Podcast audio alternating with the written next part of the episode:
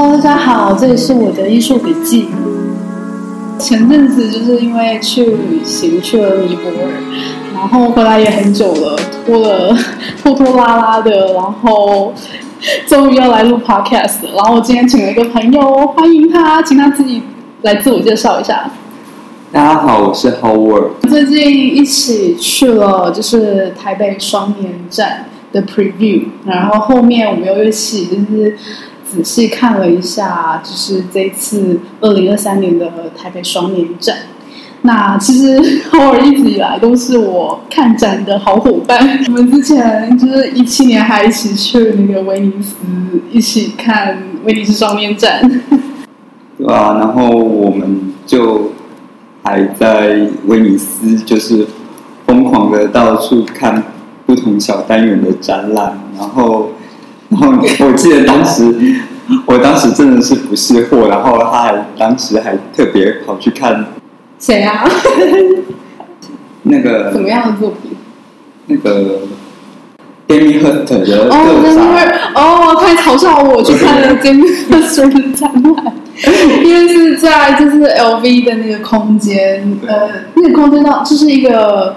呃，一个是海关美术馆，然后一个是它的主控制。对对，我忘记他的那个名字了。就是回到就是台北双年展，上一次我们看台北双年展已经是二零二零的时候，当时候的就是主题是就是，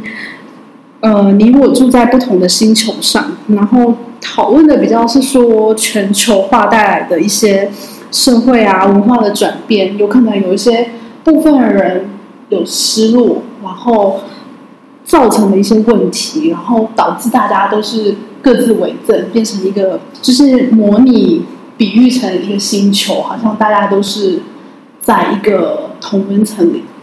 然后，可是到了二零二三年，就是因为经历了疫情，我觉得有很大的改变。那我自己，我自己的话，我会觉得像这次双年展，它会回到人自身的本质上面去出发。那因为跟过往不一样，我们我们我们没有经历过的，呃，就是空间上面的线索，就是物理上面的线索，或者是乃至于就是我们心灵上面的线索。就是有很多人因为疫情，然后包括就是经济活动的停摆，然后造成心里面心灵上面有一些问题。当然，就是时至今日，就是除了疫情之外，我们面对很多就是外部环境，比如说以哈冲突啊、俄乌战争，然后美墨边境有一些移民越境的问题。但我觉得，就是回到，就是好像二三年的台北双年展，好像回到我们人的本质。所以我觉得把它分为几个主题，那我想要再跟就是 Howard 做讨论。那大概我大致说一下，我可能会说人跟空间的关系。然后这个空间呢，并不仅仅只有空间，我们可以扩大到城市，可以扩大到大自然。然后再来就是人跟机器的关系。那可能这个机器可能现在听有点模糊，但主要就是这一次就是比如说声音或者是网络之间的关系。再来就是要讨论的是比较微观的，就是它这这次的就是呃双年展都是小世界嘛，那它也有很多就是不是以人为主的为主体的，而是以比如说细菌、水，就是自然界的一些微生物的，或是矿石。然后因为 稍微分享一下，就是就是因为我刚从尼泊尔回来，然后我去看那个他的展览论述，我就觉得很有感，因为呃他说就是印度是一直以来都是有空污的问题嘛，然后因为封城，他们就是北部有个城市封城了之后才看到在旁边的喜马拉雅山，真的有点像是就是我以前去澳洲。然后晚上看到满天的星星，就发现，原来就是我们以前受到光害，然后就是明明星星就在天空，然后完全就是没有就是注意，就是没有办法注意到它，因为就是光害的关系。然后因为我去了那个尼泊尔，它也有空屋的问题，因为在尼泊尔居住人的那个环境是山谷地形，山谷地形会导致就是没有风，可以把那个空气那些污染吹走，所以那个空气就聚集在那边，导致就是嗯。环境就是空气污染非常的严重，所以像这种就是南亚的人啊，他们就是比如说刚刚讲的，就是印度、尼泊尔、巴基斯坦，他们都是平均比一般正常的人的寿命都还要少五年。对，然后所以这是我一开始很有感的地方。我们就要先进进入展场了，然后第一件作品呢，就是想要聊一下。人跟空间之间的关系。然后第一件作品是王位，然后听说你有看到艺术家在那边限定制作的过程。我我有跟你讲过吗？有，我是说跟他一起吃饭。哦，你跟王位一起吃饭？对，唱就是因为就是在 party 之前，就是还有一个 Freeze 跟那个马林他们办的一个。party，然后就是画廊跟就是 freeze 一起对，然后变成因为这次的双年展，他邀请了亚洲诸多知名的画廊来来参展，然后所以就有幸就是可以跟他一起吃饭，然后了解他的作品。所以你是有在马林买东西，是不是？差一点要下单哦，OK，嗯，然后因为呃，稍微介绍一下他这件作品《镜子》，就是因为王卫本身他是学湿壁画，在央美其实是比较受到那种写实，就是很传统的那种写实风格的呃训练，美术训练，但是他后来都是做一些比较是呃马赛克艺术方面的。他这件作品呢，其实是限定制作的，专为这一次北美馆镜子是反射窗外，就是中庭跟建筑的，就是印在那个马赛克的瓷砖上面，但是它是用比较低饱和度的方式，然后有点像是室内即是室外，室外即是室内的那种。感觉，因为我们谈到公共艺术，通常公共艺术是在外面，可是它反转了这个空间，去把它改变了那个观看的方式。对，我觉得很有趣的是，就是我们一般来讲，就是在艺术史上看到所谓的壁画运动的时候，其实是在中南美洲的那个共产主义，他们在宣传那些。呃，言论思想的时候，他们为了要让那一些呃无法阅读文字的人能够理解那一些那些意识，然后所以他们用这样子的方式，然后也让艺术家能够协助推广，就是作为一个政治宣传宣传的工具，变成艺术变成工具。那因为你刚刚讲到那个。中南美洲的部分，我就想到，因为我们台湾就会想到盐水溶，对不对？因为他在七零年代就是大量使用这种马赛克的瓷砖去做公共艺术。那我就会发现说，哦，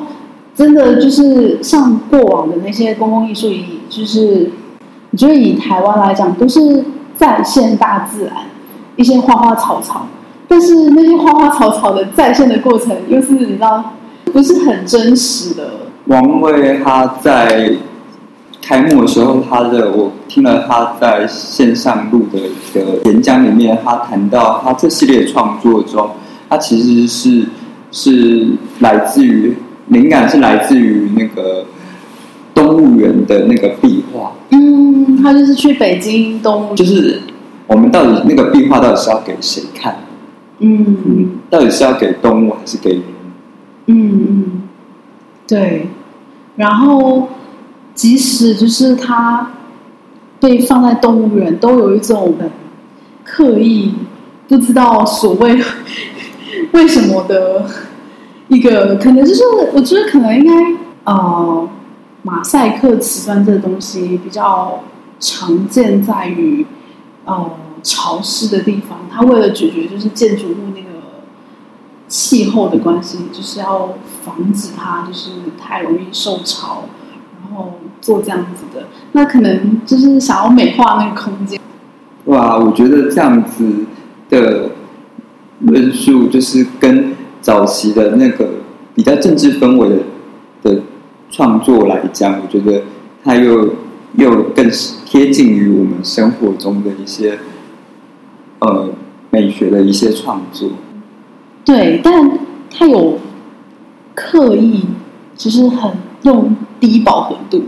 就是刚刚讲的低饱和度，因为我们传就是一般我们看到的是是那种很鲜艳，我觉得相对来讲这次好像都很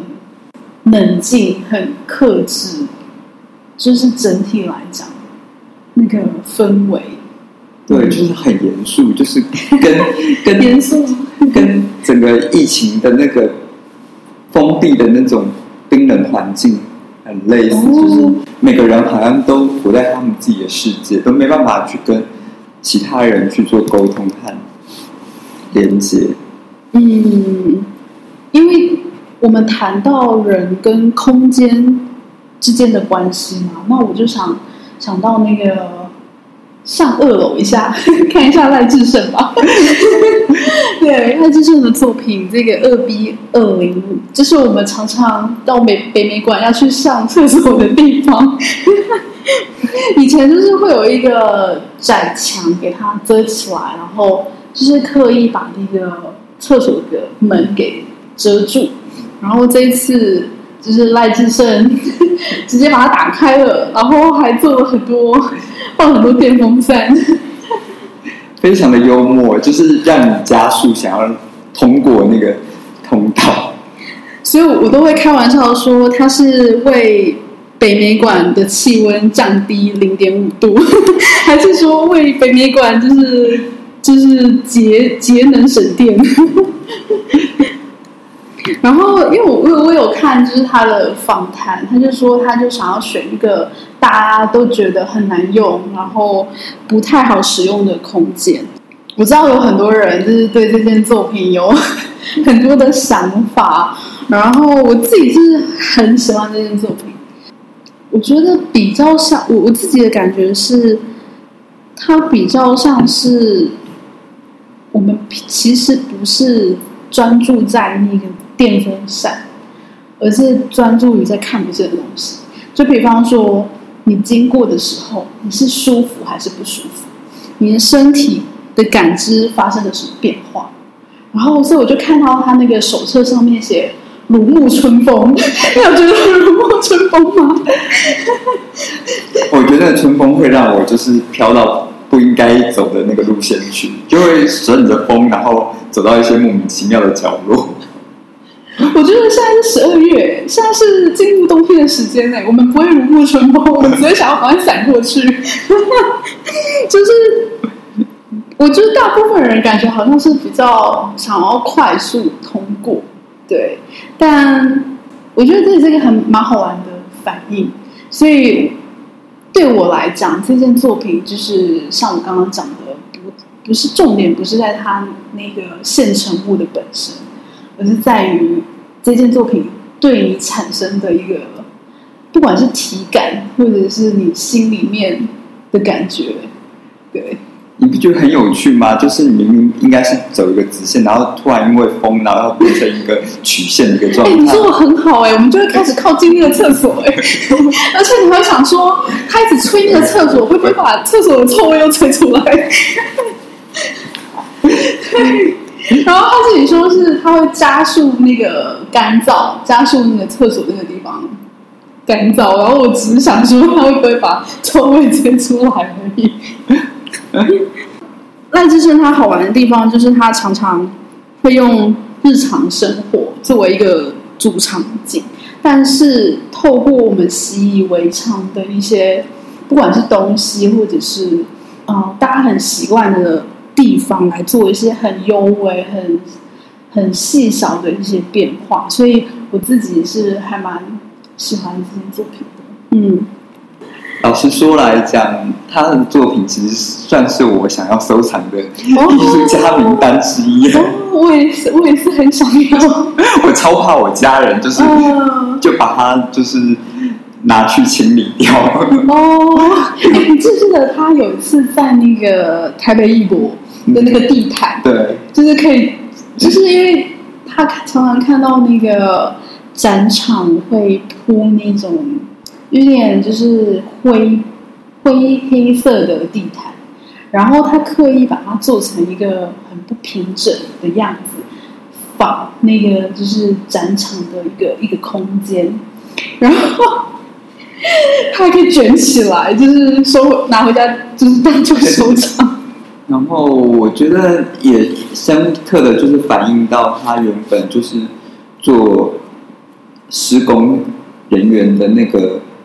氛围，他可以对于整个空间，他可以把一些被隐蔽的一些物件，然后或者是系统，把它暴露出来。我觉得这是我们一般的艺术家不太会去在一个美术馆空间里面在探讨或研究的一个一个创作。嗯，对，就是他甚至在他们的在香港的画廊，他甚至是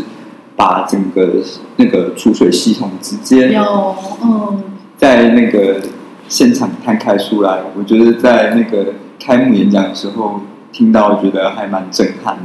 嗯，我觉得那件作品真的很厉害。对，但是你有想要收藏那件作品吗？我要收藏的是些月光 那个那个那个洗衣篮，我真的很怕我妈拿去洗衣服。对他，他的作品就是很容易不小心，不小心就就就就被就不见了。就太实用了，这样。对，然后接下去就是从空间想要再扩大到，就是走到外面，我们要到城市，就是人跟城市之间的关系。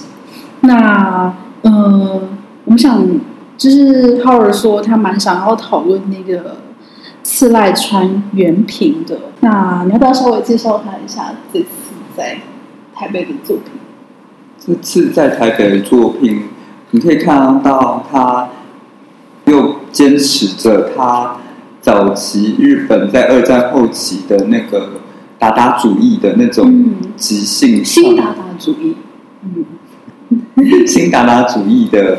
作品，然后在这个过程当中，你可以看到跟中平卓马是同个时代，然后在日本也是非常重要的一线影像创作者，连他们这次选的另外一个艺术家伊藤高志，都是前几年。给台北电影节，他们都会放的一些实验电影的一些导演，我觉得这次会让我看到非常精彩，在电影院以外的空间还可以有有这样子的一个延伸的放映场所。嗯，他这次的摄影作品呢，其实就是在反映，就是都市当中有一些公共的建设，它有一些没有用的荒谬之处。然后我自己稍微去看了一下，就是次赖川原平的一些背景，就他本身是学油画的、但是是没有毕业的。那他自己也会写作，他甚甚至得了那个芥川奖。对，非常的厉害。因为在查他的过程，我发现他真的是一个很有趣的人。他写了一本书，就是跟一些建筑师还有插画师，在一九八五年的时候合编了一本书，叫做《路上观察学入门》。非常的有趣的是，他去观察，就是我们在都市里面常常会看到马路上有的那种人孔盖。就是一些水沟盖，他把那个样式做调查，就是每个都画下来。那想说，为什么这个区域明明就只是同一个区域，自然那个水沟盖的图图样是不一样的？他们还做一个商店门槛的观察，它的是高还是低，还是它有那个就是你要走进去，它有你可能脚上有泥土，那要怎么样做才能让那个泥土就是留在外面的一个 门槛？就是你可以看到说，哦，他以前已经做过这种，走在路上会去观察城市里面所有的东西，导致他看到。在城市当中有很多荒谬的设计，比如说明明是阶梯，但是只能上去跟下去，但是他没有办法通往任何的地方，或者是说有屋檐，但是它没有办法遮住任何的东西的屋檐。关于摄影，你有没有想特别说什么的呢？我对于谢赖川原平的作品来说，我觉得他就是。跟同个时期的那个中平卓玛一样，嗯，然后他在照片来讲，他在只是在追求就是呃构图或者是呃被摄物的那个意义，它反而变成一个图鉴的方式，就很像中平卓玛晚年最后的一一个重要出版物那个植物图鉴，嗯，对。它变成就是说，他每天的每天就是起床就是开始在不停在拍照这样子的一个事情，然后再用自然光，然后去记录呃生活中的所有的路径。嗯，因为他是二零一四年去世的，呃，他的家人就有发现他就是有四万多张的照片。就是都没有发表过，然后你会觉得它比较像是一个档案吗？我觉得他就是真的在日本摄影发展以后，他们会觉得影像它不不一定要用所谓的绘画方式在欣赏。我觉得这一点是日本在当代摄影来讲算是最有趣的一个一个特点。嗯，所以你认为它会是一个比较客观的记录？对，而且是就是可以探索到创作者的直观的视野。嗯，以及我觉得日本很有趣的，就是在这个九零年代到当代的一些摄影大师，他们其实，在作品发表上来讲，并没有那么的活跃，所以他们导致我们有时候在看到他们的家属在整理那些他们的遗作的时候，往往会比我们当时看到他的一些经典作品还要来的精彩，而且还要有来的有实验性。嗯，对，我觉得，嗯。因为我对摄影比较不太了解，但因为这次就是这他来的这几件作品，我觉得做了一些功课，真的觉得摄影是蛮有魅力的。尤其像是近几年，像我在收藏深山或者是荒木的作品的时候，我就会刻意去收藏他们的拍立得那种比较实验性的一些作品。比较是随机去拍的，对，嗯，他可能就是是作品完成前的一个一个试拍，我觉得那个是一件很有趣的事情，就很像是这些日本当代大师没有公开的那些作品，我们才可以看得到艺术家的事业当中，他们是怎么样去酝酿出后期的那一些经典名作，嗯嗯。这次还有另外就是一个系列的作品，是叫做《碉堡考古学》，是来自于就是 Paul Virilio，他本身是嗯做都市计划的，我觉得他也是蛮有趣的，因为二战之后就是嗯法国的海岸线呢，就是留下了一些就是纳粹那时候占领法国建造的一些碉堡。嗯，已经没有用了，就是过了那段时间变成无用，然后很像，就是如果不知道那个历史的人去看，就觉得好像外星人留下来的一些奇奇怪怪的东西，但是它其实就是碉堡。那我觉得很有趣的是，就是这这个呃艺术家，他说他在二战期间小时候，虽然他住在就是海边，可是他从未到过海边，因为那时候是战争。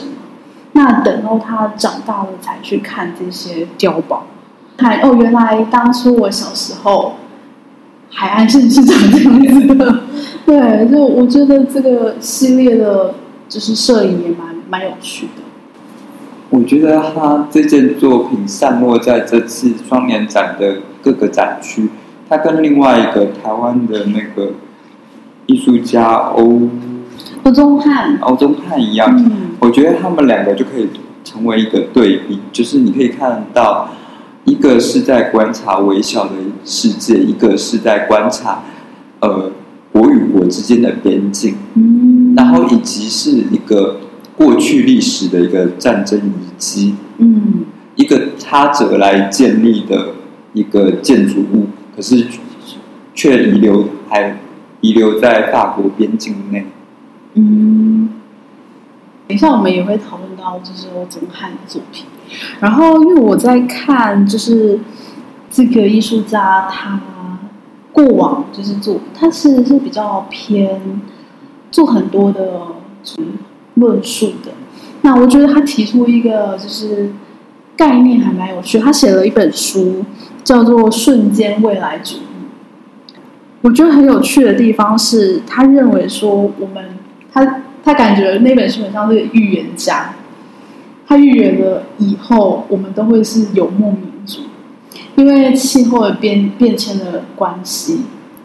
然后造成了我们每个人都必须要飘荡在全球各地，因为气候的关系。那到时候有可能我们会去本土化，就变成一个国际人，就是我们没有所谓的边界，我们是就是漂浮在各个角落，然后因为气候的关系，我们就可能移到哪里移到哪里这样子。对，那是我觉得在看他把他的资料最有趣的地方。